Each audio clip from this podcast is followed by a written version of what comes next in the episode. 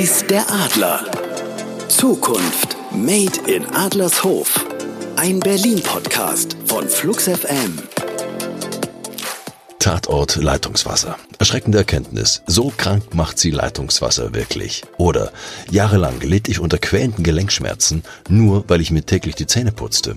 Oder Forscher schlagen Alarm. Jahrzehntelang unterschätzte Gesundheitsgefahr zerstört ihren Gelenkknorpel. Naja, das und noch viel mehr könnt ihr finden im Netz oder in Reportagen, wenn es ums Trinkwasser geht. Trinkwasser aus dem Wasserhahn. Und was es damit auf sich hat, das schauen wir uns heute an. Denn wir sind unter anderem beim Landeslabor Berlin-Brandenburg in Adlershof. Und was man dort so zutage bringt und zur Lebensmittelsicherheit in Berlin sagen kann, das erfahrt ihr gleich. Und im zweiten Teil stellen wir euch noch ein junges Adlershofer Startup vor, das sich mit einem Testkit gegen Schimmelpilze auf dem Markt etablieren will. Lebensmittelsicherheit, ein Thema, das uns alle täglich betrifft und was die Wissenschaft dafür tut. Jetzt willkommen bei Weiß der Adler von Flux FM mit Danilo Höpfner. Guten Abend, ich begrüße Sie bei Frontal 21. Babys sterben auf Frühgeborenenstationen. Das EHEC-Bakterium fordert viele Opfer. Wie gefährliche Keime ihren Weg zum Menschen finden, bleibt aber oft rätselhaft. Mulmig kann es einem werden, wenn man sich klar macht, was in unserem Trinkwasser so drin ist. Bakterien, Viren und all die Antibiotika und Schmerzmittel, die Menschen nach dem Verfallsdatum einfach mal sorglos wegkippen. Denn die Wasserwerke und ihre Filter sind längst nicht mehr gegen all das gewappnet. Wie wahr also sind die Lobpreisungen fürs deutsche Wasser? Okay, das klingt hart. Was sagt das Landeslabor Berlin-Brandenburg dazu, dass wir uns heute anschauen wollen? Also jene Instanz in Berlin, die es wissen muss. Dazu fragen wir ihn. Mein Name ist Mike Neumann. Ich bin der Direktor des Landeslabors Berlin-Brandenburg und leite die Einrichtung seit August 22 und bin von zu Hause aus Chemiker. Herr Neumann, Uran im Leitungswasser, Bakterien im Leitungswasser, grausame Gelenkschmerzen durch Leitungswasser. Das sind so Schlagzeilen, die kann man lesen auf Newsblogs. Im Netz findet man das teilweise auch in Büchern. Muss ich mir als Berliner Leitungswasserkonsument Gedanken machen um meine Gesundheit? Nein, müssen Sie nicht.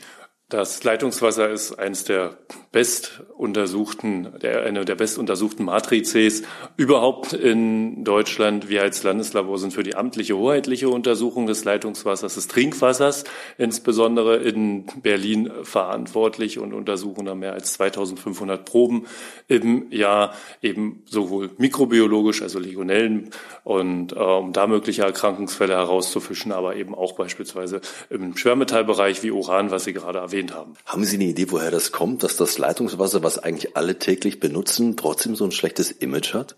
Da ist, glaube ich, ganz viel historisch hausgemacht. Es liegt in Berlin ja auch daran, dass wir ganz häufig mit veralteten Leitungssystemen und innerhalb der Hausinstallation zu tun haben, nicht im Bereich des öffentlichen Netzes.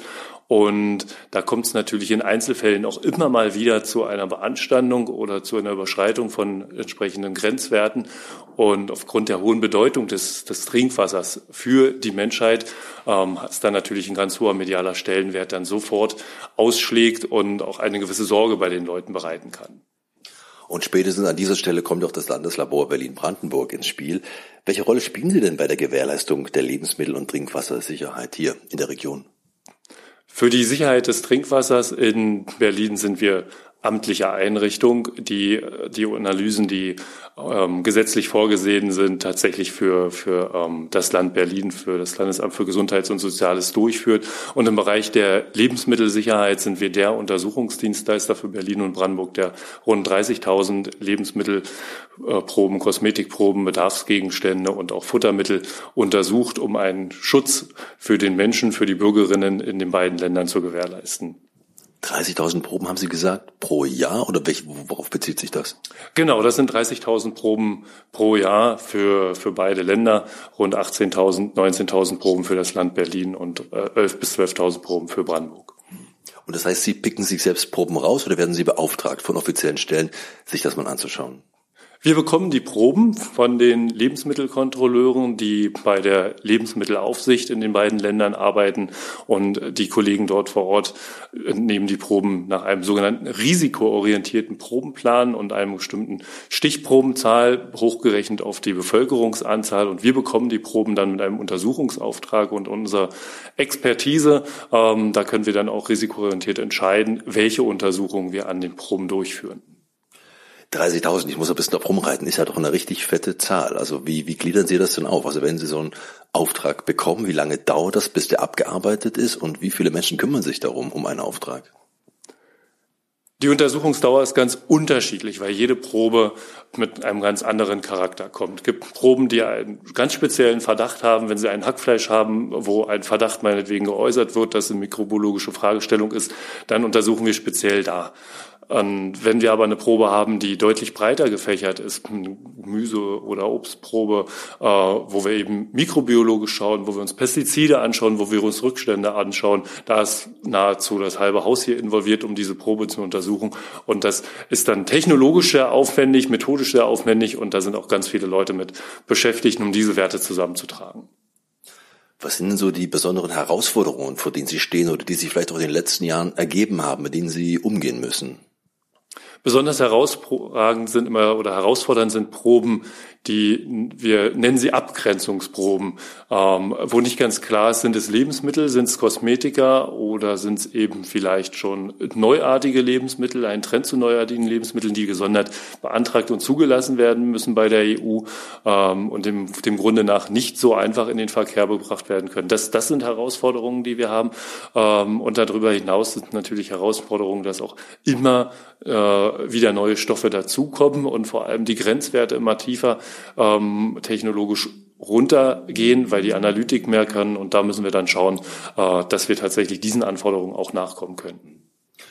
Wenn Sie jetzt mal zurückschauen auf Ihre Zeit, was waren denn so die spektakulärsten Fälle eigentlich, wo Sie vielleicht auch eingreifen mussten, nicht oder eingreifen oder wo praktisch die, die Analysen so schlimm waren, dass vielleicht auch ein Betrieb geschlossen werden musste? Gab es das? Das gibt es immer mal wieder, wobei wir selbst nicht den Betrieb schließen, sondern das macht die Behörde vor Ort. Aber wir sind natürlich gerade bei den großen Geschehen, die man aus der Vergangenheit auch kennt, maßgeblich mit beteiligt. Äh, wir erinnern uns da vielleicht auch an Fibronil 2017 oder auch die, die Anfänge äh, der Lebensmittelskandale, wo man dann strukturiert äh, in Deutschland gearbeitet hat. Also EHEC 2011 oder auch Dioxin 2010, 2011. Und beim Trinkwasser haben wir die Besonderheit, dass Legionellen Vorfall immer mal wieder vorkommt und sicherlich im kleinen Raum dann auch eine Besonderheit hat, gerade wenn wir an Pflegeeinrichtungen wie Altenheime oder Krankenhäuser denken. Nun ist ja das Landeslabor Berlin-Brandenburg nicht irgendein Labor, wo man mal hingeht, sein, seine Blutwerte überprüfen lässt. Was würden Sie denn sagen, welchen Stellenwert haben Sie denn hier in Berlin-Brandenburg? Wir sind das Labor für die Daseinsfürsorge in Berlin und Brandenburg und poolen sämtliche amtliche, hoheitliche Aufträge, ähm, die labordienstleistungstechnisch für die Länder Berlin und Brandenburg zu erledigen sind. Alles immer im gesetzlich-hoheitlichen Bereich. Das heißt, unsere Proben kommen nicht von den Bürgerinnen selbst, sondern eben äh, von Behörden. Das heißt, wenn ein Bürger jetzt einen Verdacht hat, er könnte sich auch nicht direkt an Sie wenden, das müsste dann über die Behörden laufen. Genau. Wenn er einen Verdacht hat bei einem Lebensmittel, dann geht er zur Lebensmittelaufsicht, zum Lebensmittelaufsichtsamt und trägt da seinen Verdacht vor und dort wird dann entschieden, ob die Probe zu uns ins LBB kommt.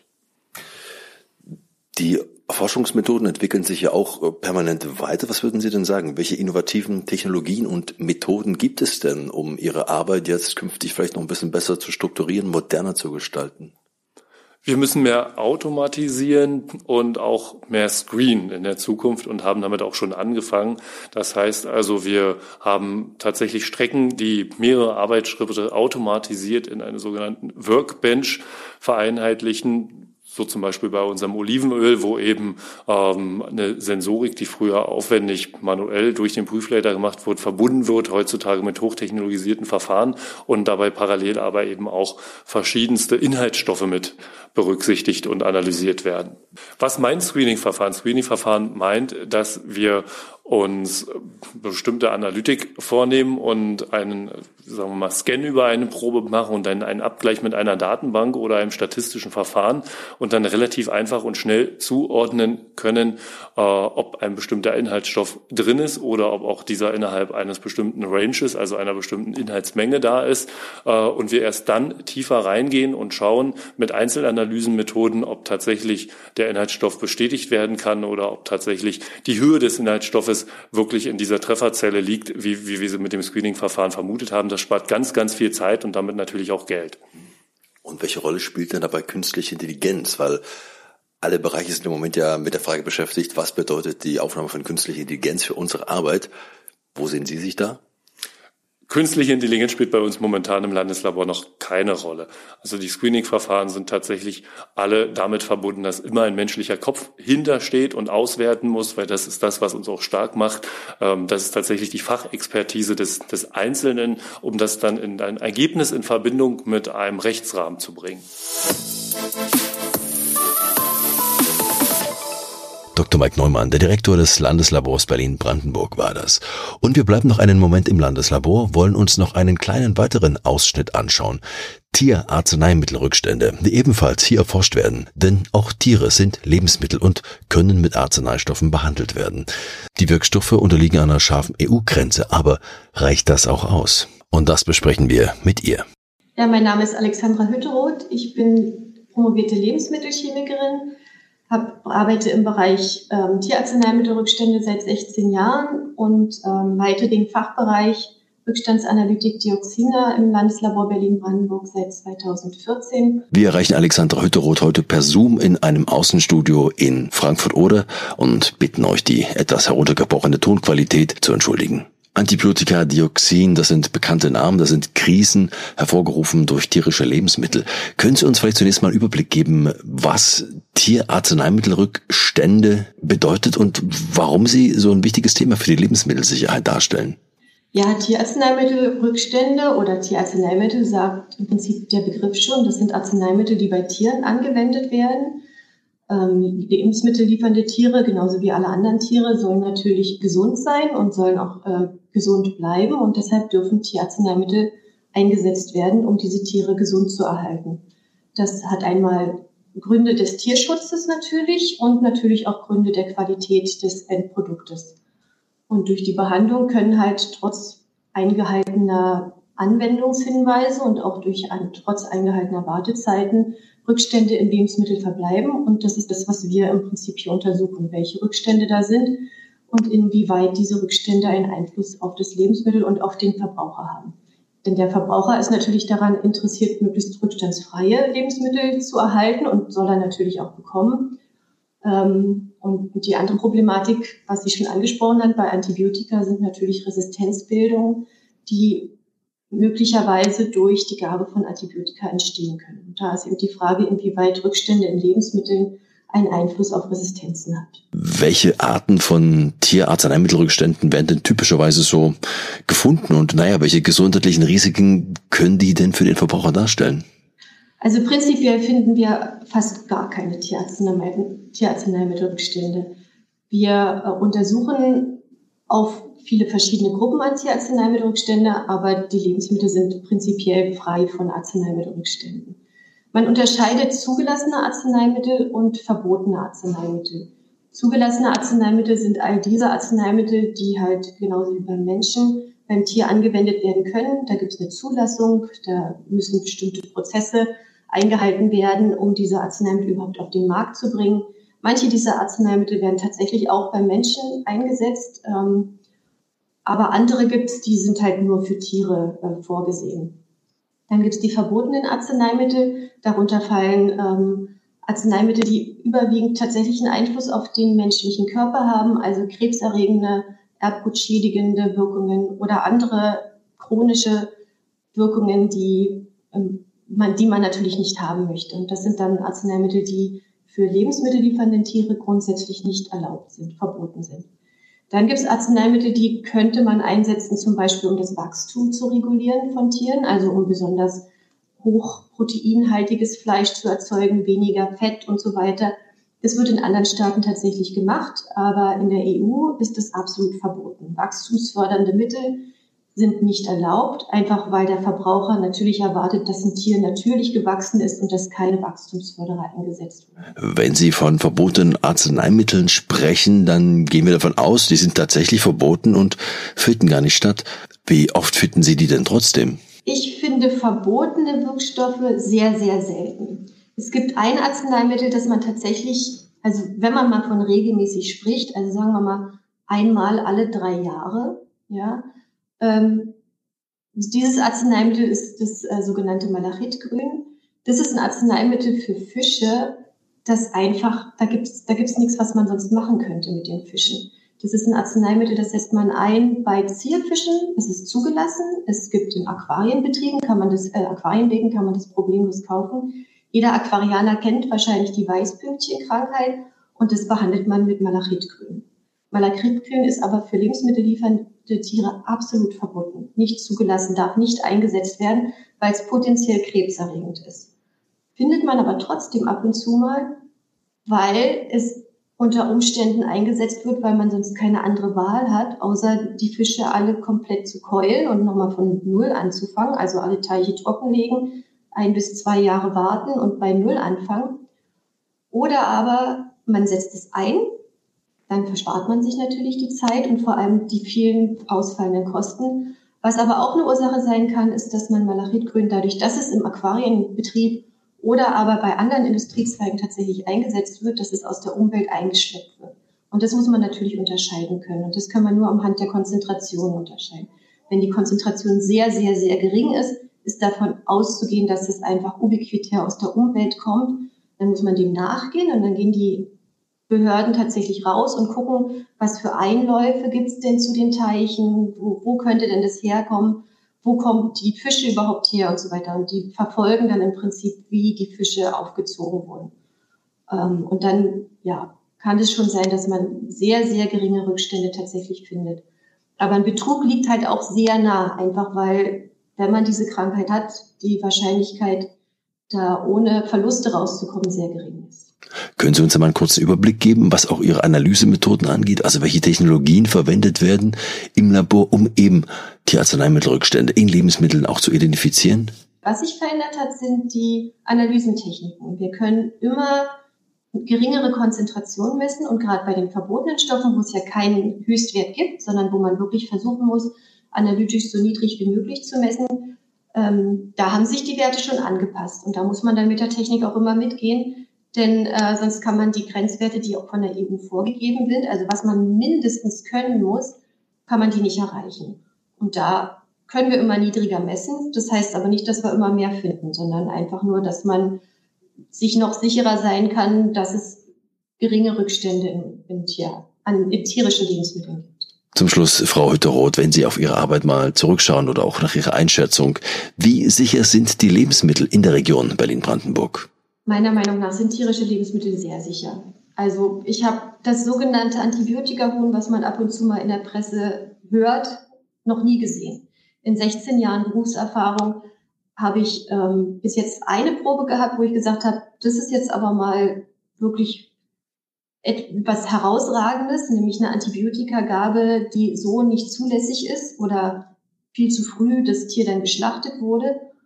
Aber wie gesagt, das war eine Probe in 16 Jahren Berufserfahrung. Insofern bin ich der Meinung, dass unsere ähm, tierischen Lebensmittel sehr sicher sind. Dr. Alexandra Hütteroth vom Landeslabor Berlin-Brandenburg war das. Und wenn ihr euch gerade fragt, da war doch noch mehr von diesen unappetitlichen Begrifflichkeiten in Umlauf.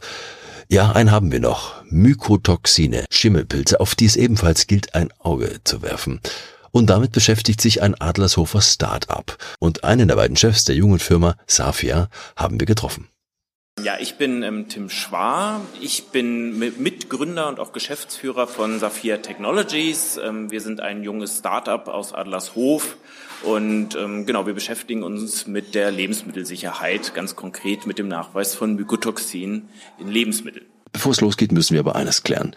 Mykotoxine. Was ist das? Ja, ähm, Mykotoxine. Also Mykotoxine sind Gifte, die von Schimmelpilzen gebildet werden. Wir kennen das ja alle, wenn wir zu Hause Lebensmittel haben im Kühlschrank oder vielleicht auch ähm, irgendwo anders in der Küche, ähm, dass die dann mit der Zeit schimmeln. Und dann haben wir ja auch den Instinkt oder ist uns auch beigebracht worden, das wegzuschmeißen und das auch mit gutem Grund, weil diese Schimmelpilze halt diese Mykotoxine, diese Schimmelpilze bilden, ähm, die sehr ähm, giftig für uns sind und sehr schwerwiegende Folgen haben können. Also Übelkeit im besten Fall über Krebs und können auch sogar zum Tod führen. Tim, euer Unternehmen Safia Technologies bietet ein Mykotoxin-Analyse-Kit an, das es Unternehmen auf dem Markt ermöglicht, Mykotoxine, wir haben gerade darüber gesprochen, in verschiedenen Proben zu identifizieren. Kannst du uns ein bisschen was davon erzählen, wie dieses Kit funktioniert, wie man diese Kontrolle über Mykotoxine bekommt und wie sie in diesen Produkten eine Anwendung finden? Ja, Genau, also ähm, genau wie ich es gerade schon erzählt habe, weisen wir Mykotoxine nach, die ein großes Problem in Lebensmitteln sind. Und was jetzt unsere Technologie macht, wir benutzen quasi grundlegend die ähm, eine Schnelltesttechnologie und wir alle haben ja die letzten drei Jahre ähm, alle mit Schnelltests sozusagen wir sind ja alle die letzten Jahre mit Schnelltests auch viel in Kontakt gekommen, indem wir zum Beispiel auf Corona getestet haben. Ähm, und wir wissen alle die Vorteile dieser Schnelltests mittlerweile sehr zu schätzen, nämlich dass sie sehr schnell und einfach ein Ergebnis liefern.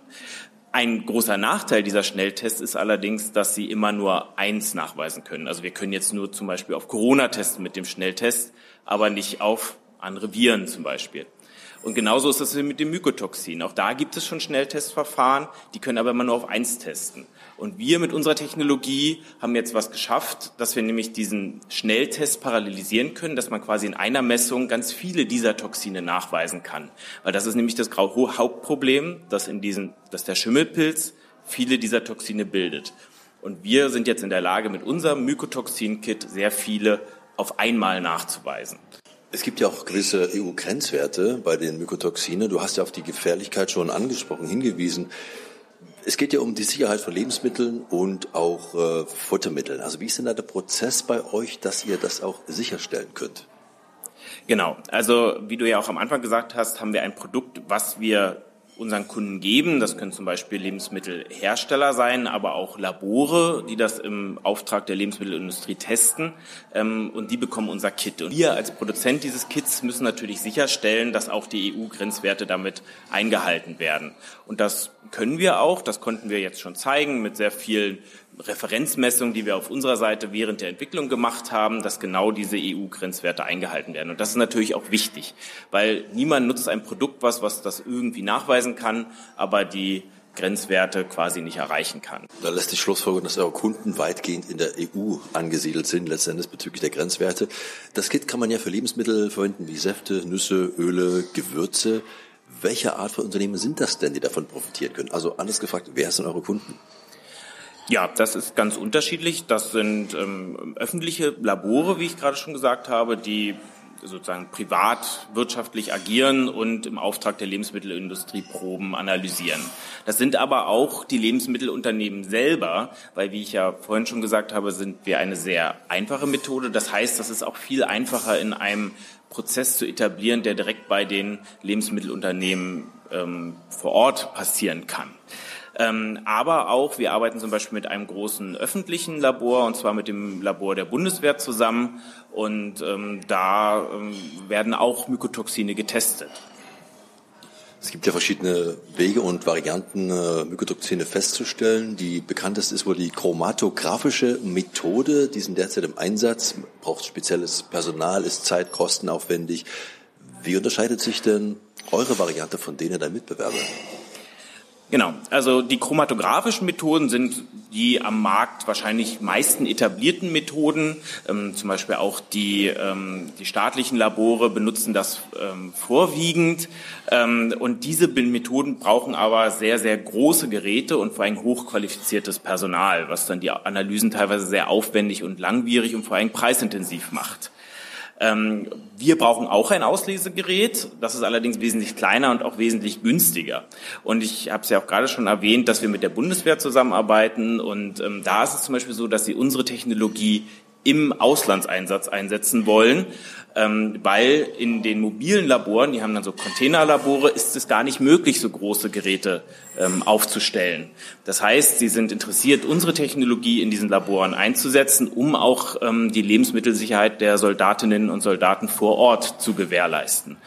Und dieser Vorteil ist jetzt nicht nur für diese ganz spezielle Nische der mobilen Labore entscheidend, sondern auch für die Lebensmittelindustrie oder auch Labore. Eine einfache und schnellere Methode ist natürlich da auch von entscheidender Bedeutung. Ihr seid ja noch ein Startup. Ihr habt euch für den Standort Adlershof entschieden. Was habt ihr denn vor? Wo wollt ihr denn mal hin? Wo seht ihr denn euren Horizont? Genau, wir sind ähm, in Adlershof ansässig. Ähm, wir sind eine Ausgründung der Bundesanstalt für Materialforschung und Prüfung und ähm, mieten da auch noch äh, Räume an. Ähm, das ist für uns ein absoluter Standortvorteil. Wir ähm, auch durch unsere sozusagen ehemaligen Arbeitgeber haben wir da ein hervorragendes Netzwerk noch und sehr viel Expertise in Adlershof. Ähm, natürlich würden wir auch gerne in Adlershof bleiben. Ähm, das ist natürlich immer nicht so einfach, gerade wenn man wächst mit Laboren und so, aber das ist auf definitiv ein Standort, den wir sehr mögen und wo, dem wir uns auch sehr verbunden fühlen. Aber genau, ich meine, das Ziel als Startup ist es immer zu wachsen. Wir wollen, wollen natürlich größer werden. Wir wollen unser, auch unser Produktportfolio ausweiten. So wollen wir zum Beispiel für Säfte jetzt noch eine spezifische Analytik dazu nehmen dann später auch noch für Allergene. Das ist immer, da braucht man natürlich auch immer mehr Personal und größere Räume. Das heißt, das ist schon durchaus dann unser Ziel. Und wir hoffen dann auch, ähm, mit dem Wachstum auch in Adlershof bleiben zu können, was allerdings nicht immer so einfach ist. Also auch andere Startups mussten sich leider dann von Adlershof verabschieden, weil einfach nicht die nötigen Räume da vor Ort da sind wenn ich es richtig verstanden habe, auch Naturkosmetikprodukte könnten davon betroffen sein. Ist das ein Markt, den ihr für euch auch, auch im Auge habt? Ja, ganz interessant. Ähm, tatsächlich kann in Naturkosmetik, gerade wenn zum Beispiel Mandelmilch oder sowas verwendet wird ähm, zum Herstellen, auch diese Toxine vorkommen. Gerade Nüsse haben da ein großes Problem mit Toxinen. Ähm, das kommt auch in Naturkosmetik vor, da gibt es auch Studien dazu. Allerdings ähm, haben wir jetzt nicht ähm, keinen direkten Kunden in dem Bereich. Es ist aber total spannend für uns. Und generell ist es so, dass unser Produkt auch sehr flexibel einsetzbar ist. Also es wäre kein Problem, das auch für die Naturkosmetik einzusetzen. wir haben das auch schon für andere Anwendungsbereiche, zum Beispiel Gewürze ist auch schon immer so ein, eine Nische, die relativ klein ist und wo man sagen wir auch sehr speziell ähm, messen muss. Und das wäre mit Kosmetik sicher auch wesentlich einfacher und denkbar für uns. Aber bisher haben wir da in dem Bereich noch keine Kunden. Das ist eine Branche, die auch einem steten Wandel unterworfen ist. Man braucht immer wieder, man muss zurückgreifen auf neueste Entwicklung, man braucht neue Technik. Wie groß ist denn diese Herausforderung für euch, gerade als Startup hier auch international auf dem Markt mithalten zu können? Genau, also man muss sehr ähm, den Markt beobachten, aber glaube ich in unserem Fall noch ähm, stärker tatsächlich die Regulation beobachten. Man muss sehr auch auf, auf wissenschaftlicher Ebene tatsächlich immer beobachten, was sind die neuesten Erkenntnisse. Auch zum Beispiel wir haben uns jetzt in unserem Produkt tatsächlich auf die Toxine hm, konzentriert, die tatsächlich schon reguliert sind. Aber das wird sich ausweiten über die nächsten Jahre. Es gibt jetzt schon Toxine, zum Beispiel eins, was vor allem in Tomaten vorkommt, das ist, muss jetzt noch nicht nachgewiesen werden, aber steht immer mehr im Fokus. Auch zum Beispiel die Stiftung Ökotest hat da jetzt vor kurzem Ketchup und Tomatensoßen untersucht und da höhere Mengen ähm, gefunden. Und das ist durchaus jetzt so, dass das ein neues Thema wird. Das muss man sehr früh ähm, erkennen und auch schon frühzeitig dafür Produkte zu entwickeln, um auch rechtzeitig dann darauf zu reagieren, wenn der Markt sowas ähm, verlangt. Und ähm, ich bin ja mit meinem Mitgründer ähm, Peter Kahl, ähm, der bei uns vor allem die Forschung und Entwicklung ähm, leitet, immer, ja, wir sind da sehr forschungsorientiert auch noch, also dass wir auch wirklich uns konstant weiterentwickeln. Dem, zum Schluss deine Perspektive als Experte auf dieses Thema. Was würdest du sagen? Wie sicher ist denn die deutsche Lebensmittelindustrie? Also wie sicher sind die Produkte, die wir tagtäglich konsumieren, im Hinblick auf Mykotoxine? Ähm, ja, äh, ganz interessant. Also wir selber sind ja kein Labor, also wir stellen zwar einen Test her für die Lebensmittelindustrie, aber selber sind wir kein Akkredit selber sind wir kein akkreditiertes Labor, was Lebensmittel testen kann. Nichtsdestotrotz haben wir sehr viel Lebensmittel getestet und man ist manchmal doch erschrocken, wie viel, also wie belastet bestimmte ähm, Proben sind. Es ist allerdings so, wenn wir in den Supermarkt gehen, und sowas wie Mehl kaufen, dann können wir eigentlich relativ sicher sein, davon, ähm, dass diese Lebensmittel frei sind. Und auch die EU-Grenzwerte sind sehr niedrig angelegt, auch zum Glück. Ähm, also da ist die EU, denke ich mal, auch führend in der Welt, was die Grenzwerte angeht. Also ich selber gehe unbedenklich in den Supermarkt und kaufe da unbedenklich Lebensmittel ein. Ähm, aber klar, gerade im Anbetracht auch des Klimawandels ähm, wird das ganze Thema Mykotoxine wird uns die nächsten Jahre weiter verfolgen. Und auch dieser Sommer war ja sehr nass und warm, ähm, was für Schimmel eine hervorragende Voraussetzung ist. Und das muss man jetzt beobachten. Und da hofft man auch, dass die sozusagen auch die Lebensmittelindustrie ausreichend testet, um uns als Verbraucher auch ausreichend zu schützen. Und ich denke mal, da können wir auf jeden Fall einen Beitrag zu leisten. Dr. Tim Schwar war das Geschäftsführer der Safia Technologies GmbH in Berlin-Adlershof. Übrigens, wenn ihr noch mehr von Tim aus der Wissenschaft hören wollt, dann empfehle ich euch an dieser Stelle mal seinen Podcast. Wissenschaft und Recht sind die Themen in Kaffee trifft Tee. Der Podcast überall zu finden dort, wo es Podcasts gibt. Und mehr aus Adlershof in Kürze wieder an dieser Stelle. Danke fürs dabei sein heute, sagen Flux FM und Danilo Höpfner.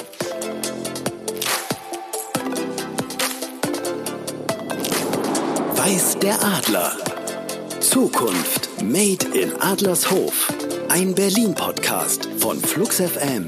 Freundlich unterstützt von der Vista Management GmbH. Weitere Infos und Episoden auf fluxfm.de.